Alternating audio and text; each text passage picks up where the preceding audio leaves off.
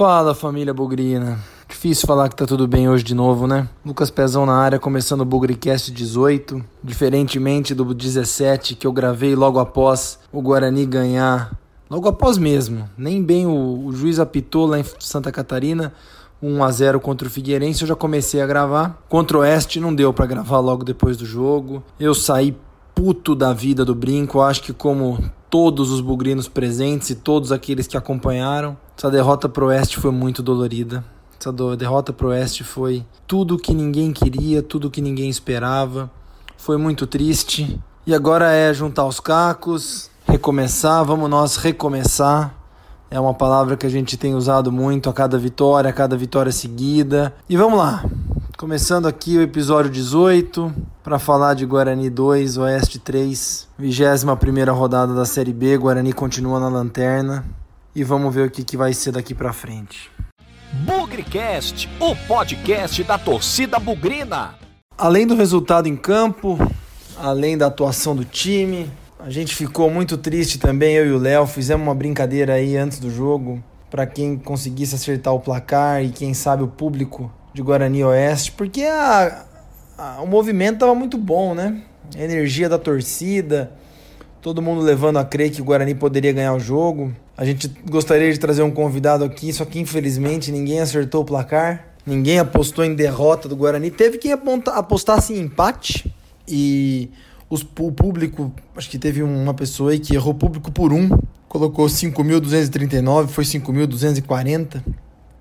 Mas como não teve o placar correto, nós vamos deixar para a próxima vez para ter um participante aqui, porque a ideia do Bugrecast é essa também. Quem faz os, os programas, quem faz o conteúdo não é o Léo, não é o Lucas Pezão, é a torcida do Guarani. Então a gente quer contar com a presença é, do torcedor aqui. Então já fica lançada a brincadeira para o próximo jogo, sábado, quatro e meia da tarde de novo, dessa vez lá em Salvador contra o Vitória, outro confronto direto contra times lá embaixo. Quem acertar o placar e o público também, vamos fazer essa brincadeira. Vamos tentar adivinhar o público lá na Bahia. Quem acertar o placar e o público vai vai falar aqui no Bugricast, dar sua opinião, se apresentar, falar um pouco do que está achando do campeonato, o que está achando do Guarani, contar alguma história também da sua vida com o Guarani, eu acho que é uma brincadeira legal para aumentar a nossa interatividade, beleza? Então fica aí a, a brincadeira que veio para ficar, vamos tentar organizar aí para todos os jogos, mas eu insisto que o Bugrecast é isso. É um programa de torcedor, um podcast de torcedor para torcedor, feito por torcedor. Se você quer ver opinião profissional, com dinheiro envolvido, patrocínio e até outros interesses, escuta o rádio aí, um monte de blá blá blá, um monte de besteira que a gente está acostumado a ouvir. A grande maioria dos comentários são completamente perdidos, são completamente sem sentido. Então, se você quer ouvir Guarani sobre bugrinos, feito por bugrinos, vem aqui no Bugricast, que aqui é o canal. E agora vamos falar do jogo, porque eu tô gravando hoje praticamente 24 horas depois do, da derrota, porque tem que ter cabeça fria também. Deixar para gravar logo depois ia ter mais palavrão do que conteúdo. Então bora, vamos lá, agora para falar do jogo.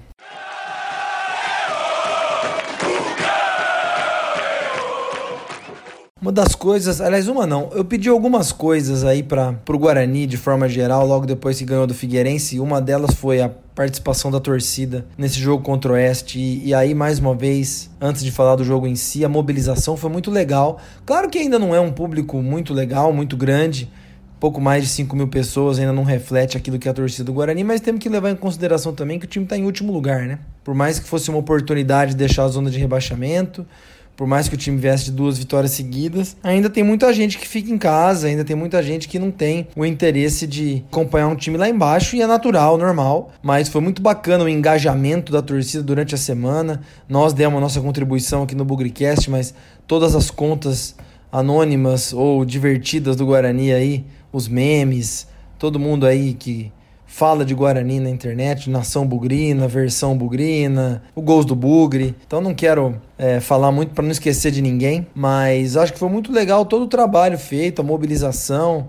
É, mais uma vez, nota 10 para a torcida do Guarani. Eu quero destacar aqui a incrível presença de criança, de pais, de famílias nesse jogo. Eu tive a oportunidade de receber algumas dessas crianças no memorial antes do jogo, é, alguns até filho de, filho de amigos meus. A Ana Luísa, filha do, do Dr. André Luque, meu amigo, ela estava super contente, tirou muita foto. O Joaquim, filho do meu amigo Daniel Margiotto, também, primeira vez que ele foi no, no brinco. Infelizmente, o resultado não foi tão bom mas uma foto atrás da outra no memorial também. O filho do François, o filho do Caio Porto, então bastante gente que teve lá no memorial. E nas arquibancadas também, deu para ver ali um encontro de famílias. Tem uma cena, um vídeo curtinho, de praticamente 5 segundos aí, do neto do meu grande amigo Cícero, filho do Marcelo. É, conheço a família já há pelo menos 20 anos, com certeza mais do que isso. Todos bugrinos, fanáticos e na hora que o Guarani faz o primeiro gol, Arthur Rezende empata o jogo, tem um vídeo assim de uma cara de alegria do filho do Marcelo, uma coisa impressionante. Então, a essência do futebol é essa. É, são as famílias no estádio, são as crianças. Eu já fui criança, fui ao brinco com meu avô, fui ao brinco com meu pai. E quem está ouvindo aqui com certeza tem histórias de familiares, gente que seguiu a tradição da família, às vezes até gente que rompeu com a tradição da família, escolheu o lado certo de Campinas.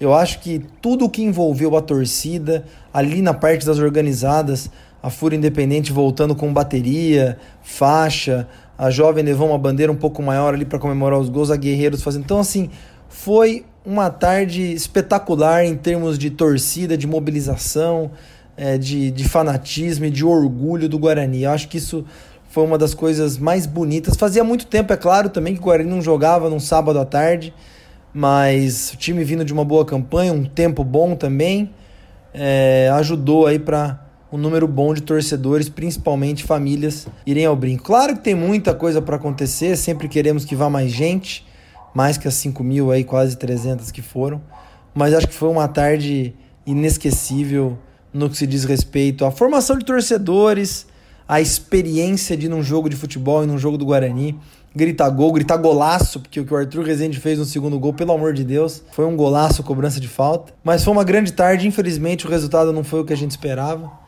mas em termos de torcida, de fanatismo, foi nota 10. Outra coisa que eu pedi é que o Guarani trabalhasse bem, a diretoria, né, trabalhasse bem essa semana. O Guarani com sete dias entre um jogo do Figueirense e o jogo contra o Oeste, então pensar bem, era um jogo importante. Aqui eu acho que tem um pouco de coisa certa, um pouco de coisa errada.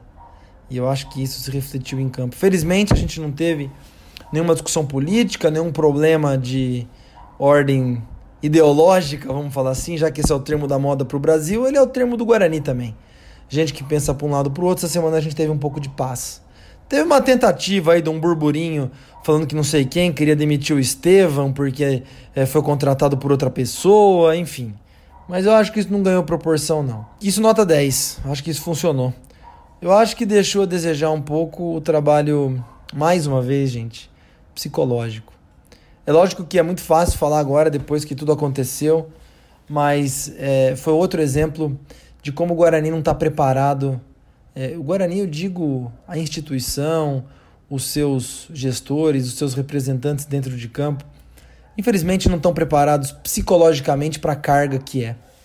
Eu acho que assim como o derby, rolou aí um, um certo otimismo, assim como contra o Operário, que eu sempre dou esse exemplo, porque ninguém dava bola pro, pro Operário, quem era Operário, aliás, hoje é um time que tá beliscando o G4. Eu acho que, ah, o Guarani tá vendo de duas partidas com vitória, é, duas vitórias seguidas, vai jogar em casa contra um time que não ganhou de ninguém fora de casa ainda, que está oito jogos sem ganhar. A torcida vai estar em campo, ingresso barato, vai ganhar. Eu acho que isso contagiou um pouco a torcida, mas eu acho que isso contagiou também o time do Guarani. Falou-se durante a semana, ah, já tem que efetivar o Carpini, já tem. É, calma, gente. O Guarani tem uma maratona de jogos que lá na última rodada precisa estar fora da zona de rebaixamento. E ontem, sábado, era um jogo importantíssimo para essa maratona. E eu tenho um pouco de dúvida se o Guarani tratou mais uma vez da forma como deveria. É, lógico, depois que passou o jogo, a primeira coisa que eu pensei, falei, poxa vida, por que, que não tira esse pessoal de Campinas por três dias? Faz alguma atividade aí meio para unir mais o time, cada um conhecer um pouco mais, tem gente nova chegando. É, não pensei nisso lá atrás, mas fica aí uma oportunidade para a próxima vez. Mas o grande ponto aqui é a questão emocional.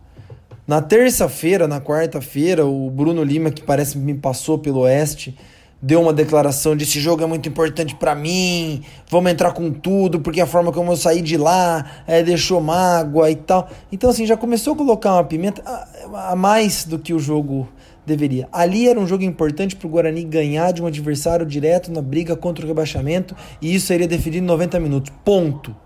O que se fala, o que se resmunga, o que se fala é, fora de campo antes do jogo, pouco importa. E a nosso histórico mostra que a gente não tem habilidade nenhuma em dosar a questão emocional e comportamental. Eu acho que poderia ter tido, nem sei se teve, tá? É, mas não deu para notar um Guarani emocionalmente equilibrado.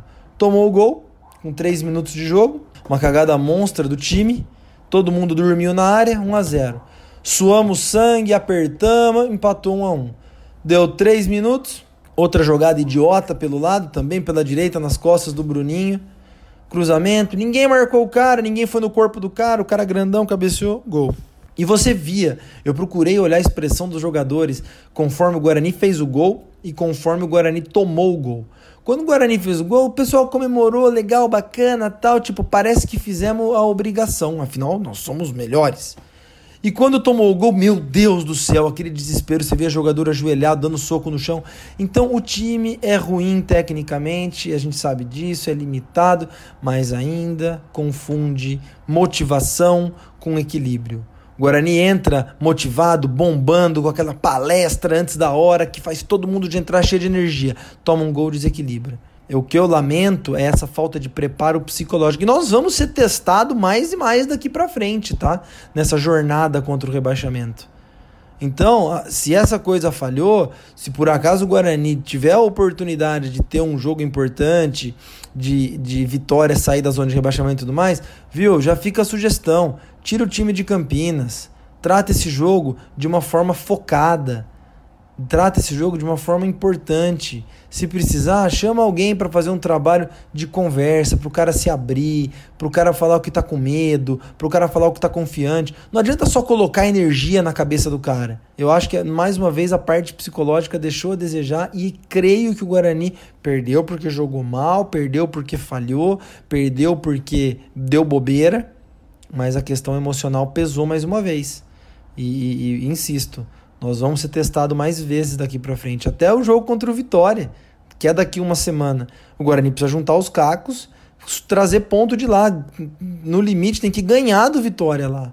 Então, o que, que nós vamos fazer durante a semana para recuperar um elenco que está esfacelado por um resultado ruim? Não adianta achar que o Carpini, além de técnico, além de pensar, pensar tática, vai ter que ser o cara do psicológico. Nós temos que ter alguém que vai fazer esses caras se abrirem, falar onde está o problema e colocar a cabeça deles no lugar. Acho que mais uma vez eu vou insistir na questão psicológica, porque é um problema gravíssimo que eu enxergo no Guarani e não é de hoje. Eu vou continuar falando que não tem terra arrasada, mas tem coisas que a gente tem que prestar atenção e, e, e sobre o jogo. Eu vejo muita crítica ao Clever aí, Tá certo, três chutes foram no, que foram no gol, ele tomou. O primeiro não teve culpa nenhuma. O terceiro, menos ainda. O segundo é questionável que ele poderia sair em cima do jogador. Tudo bem, mas tem um zagueiro marcando o cara. Eu acho que ele também estava esperando que o Luiz Gustavo ali fizesse alguma coisa. É, até no jogo contra o Figueirense teve um lance legal que o Luiz Gustavo subiu contra o Rafael Marques, sabendo que não ganharia na, na altura. E deslocou o cara com o corpo. Não foi pênalti, obviamente. Foi jogada limpa. E dessa vez ele não foi. Foi na bola. Achei que ele falhou. Mas, de forma geral, eu vi alguns erros gravíssimos dentro do campo. É, o Bruno Souza, sem comentários.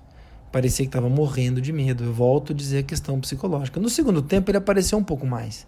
Mas no primeiro, o, o, o lance do segundo gol, o lateral esquerdo deles recebe a bola, o Bruno tá fechando para marcar dentro da área, volta, mas assim, não oferece uma resistência, fica assim, ó, eu vou ficar uns 5 metros de você, você fica à vontade para cruzar. Para mim, falha grotesca.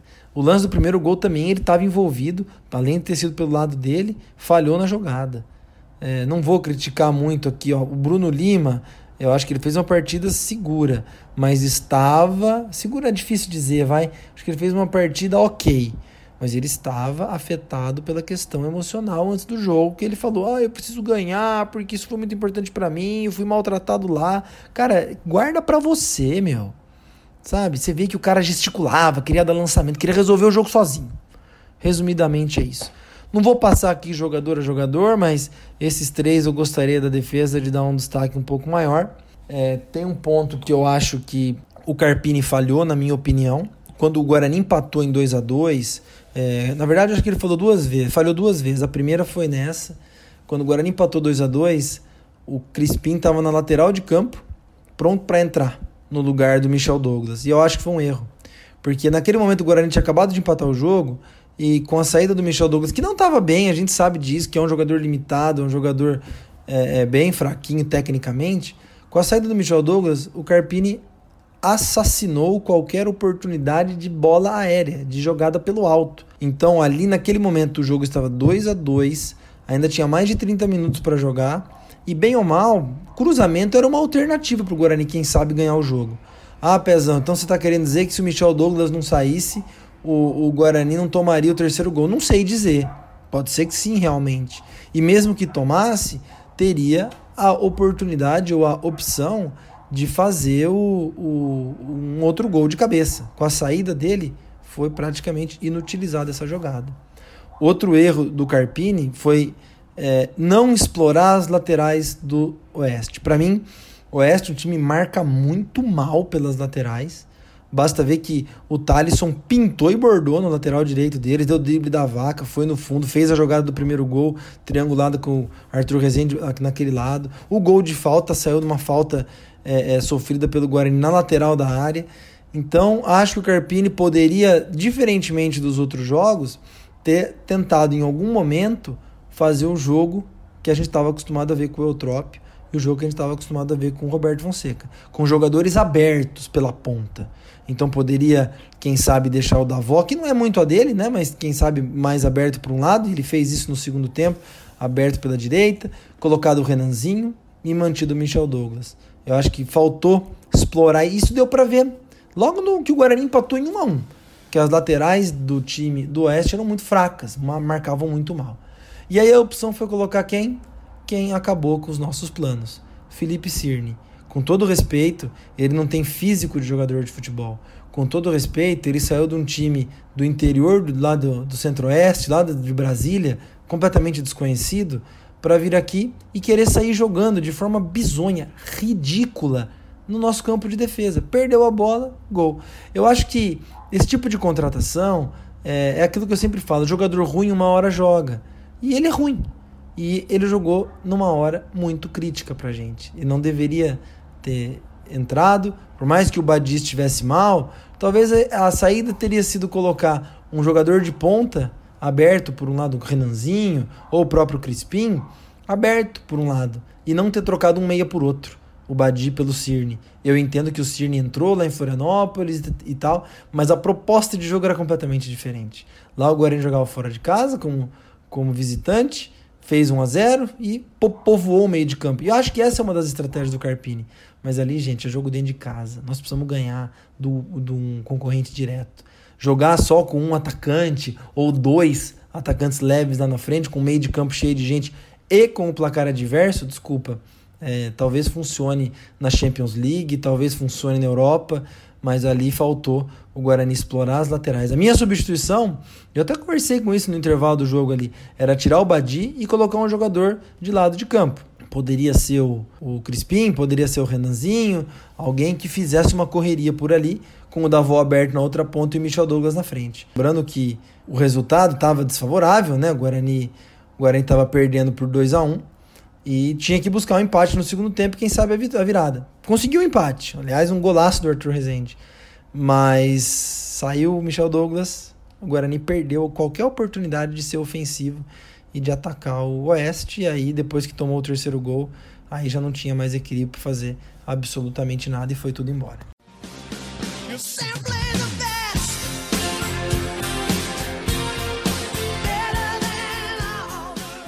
O bola cheia de Guarani 2, Oeste 3 Derrota amarga, sofrida, dura, triste, que deixa o Guarani ainda lá embaixo na lanterna.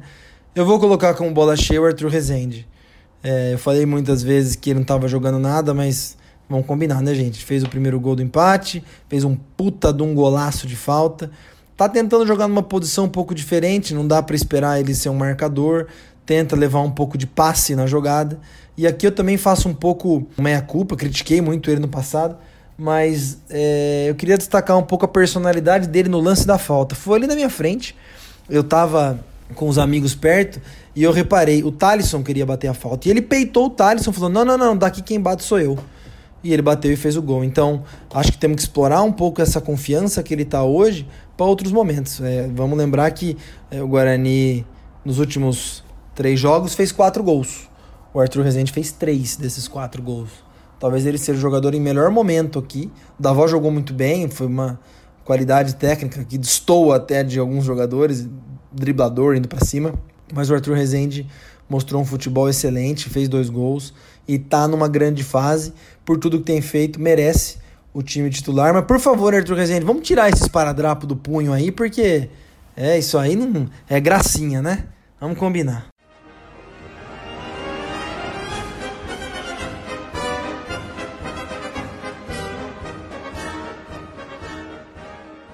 Não tem como ser diferente, não tem como não dar o bola murcha para Bruno Souza, lateral direito Bruninho, nessa derrota pro Oeste, 3 a 2 em casa, que deixou o Guarani na lanterna. Eu vou fazer um apelo aqui para a torcida do Guarani, tá? Eu acho que dar preferência, ter opção, ter carinho pela base do Guarani é muito louvável. Eu acho que o Guarani historicamente foi assim, mas o Guarani historicamente foi assim porque tinha bons jogadores na base, como é o Davó hoje, como eu tenho certeza que um dia vai ser o, o Renanzinho, que só tem 18 anos, acho que é importante lembrar isso. Ele é o jogador de base mais novo do elenco hoje. Ele pode jogar a copinha do ano que vem, se eu jogar o sub-20 do ano que vem ainda. Então esse moleque tem talento e é novo. Agora, o Bruninho, gente, ele não, não tem condição. É, eu já vi gente falando, ah, não, mas é da base, vamos manter, vamos, vamos deixar ele engajado aí, vamos, vamos prestigiar. Gente, nós estamos numa fase que não pode errar. Ele falhou absurdamente nos dois primeiros gols do Oeste. Foi uma avenida do lado dele. Então, é, já não tem jogado de forma regular desde o derby. Parece que ele está inseguro, com medo, sabe? É, é toca para trás, toca de lado. O segundo tempo dele foi um pouco melhor Achei que ele procurou um pouco mais o jogo. Mas caramba, o Oeste é um time que marca mal pra cacete pelos lados. Ele não explorou absolutamente nada. Tentou ali no primeiro tempo um pouco, o segundo foi um pouco mais pro ataque, mas já viu que marcação não é, não dá para confiar. Então, eu acho que muito adversário viu o Guarani jogar hoje e falou: "Pronto, vamos jogar nas costas desse moleque aí". Então, Bruninho, olha, e torcida do Guarani, vamos devagar com esse apelo com a base. Tem que usar, tem que dar preferência, mas tem que ser bom. Se não for bom, não adianta. Vai errar, vai falhar, custa mais barato? Legal, mas a gente não quer jogador que fale, né? Eu sei que o Lennon não estava vindo bem, mas eu já não tô desconsiderando mais a hipótese do Lennon jogar, tá? Eu sei que ele caiu muito de, de qualidade, critiquei muito ele aqui nos últimos nos últimos Bugricasts, mas olha, entre ele e o Bruninho, eu tô preferindo voltar com o Lennon nesse momento? Bom, pessoal, vou encerrando aqui o Bugrecast 18. É, reforço aí que tá valendo ainda a campanha ou a brincadeira, né? De trazer o torcedor que acertar o placar e o público do jogo lá na Bahia contra o Vitória no próximo sábado, 4 e meia. Mas eu vou, eu vou usar aqui essas 24 horas. Eu saí do campo muito puto da derrota pro Oeste. É, falei com meu pai depois do jogo, ele estava muito puto também. Acho que todo mundo que está ouvindo aqui ficou indignado com tudo que aconteceu. O time é ruim, o time é limitado. O Carpini tem horas que faz milagre é, em, em fazer esse time jogar, quer queira, quer não. Nós marcamos aí, sob o comando do Carpini, dois gols contra o América, dois gols contra o Oeste, um gol contra o Figueirense e um gol contra o Londrina. Então são seis gols em quatro jogos. Não é lá muita coisa, mas é muito mais do que o Guarani fez é, na média, né? Nos jogos anteriores ao Carpini. Então acho que vamos valorizar um pouco essa melhora é, é, da, da performance do ataque. Mas o time é fraco, não adianta é, o time querer empolgar demais, Carpini também. Temos que jogar arroz e feijão, temos que jogar ali com, com um time bem consciente das limitações. Contra o Vitória vai ser uma parada duríssima. E, e eu acho que não ficou claro, ou talvez tenha ficado, ou está ficando aos poucos, o preço dessa derrota para o Oeste. O Oeste tem, não tinha ganhado nenhuma partida fora de casa, vinha de oito jogos sem ganhar. Passou o Guarani pela frente, pimba, ganhou. Oeste, em 21 jogos pelo campeonato, tem quatro vitórias. Dessas quatro, duas foram contra o Guarani, lá em Barueri e agora. Então, para um time que está lutando contra o rebaixamento, perder seis pontos para um concorrente direto é praticamente a morte. Então, eu acho que o Guarani tem que pensar nessa estratégia do Oeste, o que o Guarani fez, o que o Oeste fez, me desculpa, e pensar no jogo contra o Vitória, que o Vitória é um time, um concorrente direto, que nós ganhamos aqui. E nós temos que ganhar lá para devolver seis pontos que nós perdemos para um concorrente direto, tirar de outro concorrente direto. Qualquer coisa diferente disso começa a ficar complicado. É lógico que tem chão ainda, e aqui eu faço um, um comentário importante para a torcida, para os dirigentes. Nós precisamos aprender a jogar torneio de pontos corridos. Por conta de tudo o que aconteceu nesses últimos anos, o Guarani jogando Série C, jogando Série A2, poucos jogos, uma urgência muito grande, temos que entender que é, pontos corridos são 38 rodadas, são uma jornada. Um time que está numa situação desesperadora como a nossa pode resolver a sua condição em 7, 8 jogos. De repente, por um milagre, consegue uma arrancada em 7, 8 jogos, consegue escapar do rebaixamento. Então é nisso que eu confio. É, lógico que o que ficou para trás prejudica, derrotas em casa para Vila Nova, derrotas para Brasil de Pelotas, derrota agora para o Oeste, tantos outros o Figueirense em casa. Tudo isso ficou para trás. Agora, nem tudo está perdido. Um campeonato de pontos corridos é longo, ainda faltam 17 jogos. Se você for parar para pensar, desses 17 jogos, o Guarani precisa ganhar 7, em tese, né? Empatar 5 e perder outros 5. É difícil? É. um time ruim? É. Só que volto a dizer, de repente numa esticada aí de 6, 7, 8 rodadas, boa parte desse ponto, dessa pontuação que a gente precisa pode acontecer. Então vamos com calma. Pontos corridos é uma jornada. São 38 rodadas. Você vê o Curitiba, que era o Curitiba, já apanhou duas vezes seguidas. Então vamos devagar. Vamos com calma. O importante é tentar ser regular. Ter perdido pro Oeste foi péssimo? Foi. Mas nós precisamos recuperar contra o Vitória. Depois tem dois jogos em casa. O time é ruim, o time é limitado. Não vamos esperar milagre. Vamos esperar contratações, porque esse time precisa. Mas nem tudo está perdido. Tem 17 jogos.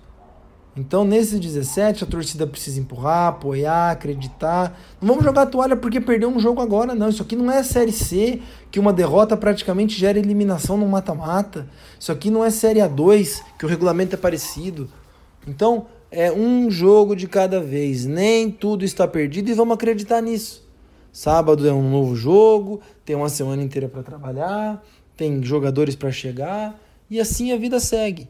É outra coisa vai acontecer lá em Salvador no sábado. Pode ser que ganhe? Pode. Pode ser que perca? Pode ser também. Pode ser que empate. O Vitória eh, ganhou aqui fora de casa do Vila Nova, vem embalado, mas ué, é, até pouco tempo atrás o Vitória cansou de perder jogo em casa. Então vamos com calma. Às vezes a estratégia agora é ir para lá fechadinho, encher o meio de campo cozinhar o jogo, deixar a torcida nervosa e quem sabe um chute de fora da área, um pênalti, quem sabe uma jogada de bola parada, um dia iluminado de alguém, as coisas é, deem certo. Muito importante o David voltar, achei que é, o Ricardinho tá deixando a desejar. Não tem hoje um substituto para o David no time, a presença dele ali vai ser muito importante e vamos encher de jogador naquele meio de campo. Só não acho que devemos deixar o Davos sozinho, Michel Douglas ou o Nando, né? Tem que estar lá na frente porque uma referência na área é importante. Então, gente, vamos com calma. Eu fiquei muito puto ontem, deixei passar 24 horas para gravar aqui porque senão ia ser um palavrão atrás do outro. Tô chateado, fiquei indignado com o placar ontem, mas vamos lembrar que ainda faltam 17 jogos, é coisa pra caramba. Tá bom? Um jogo de cada vez e na vitória ou na derrota, hoje sempre Guarani. nós vibramos por ti, na vitória ou na derrota, hoje e sempre Guarani. É Guarani, é Guarani, é Guarani. Guarani.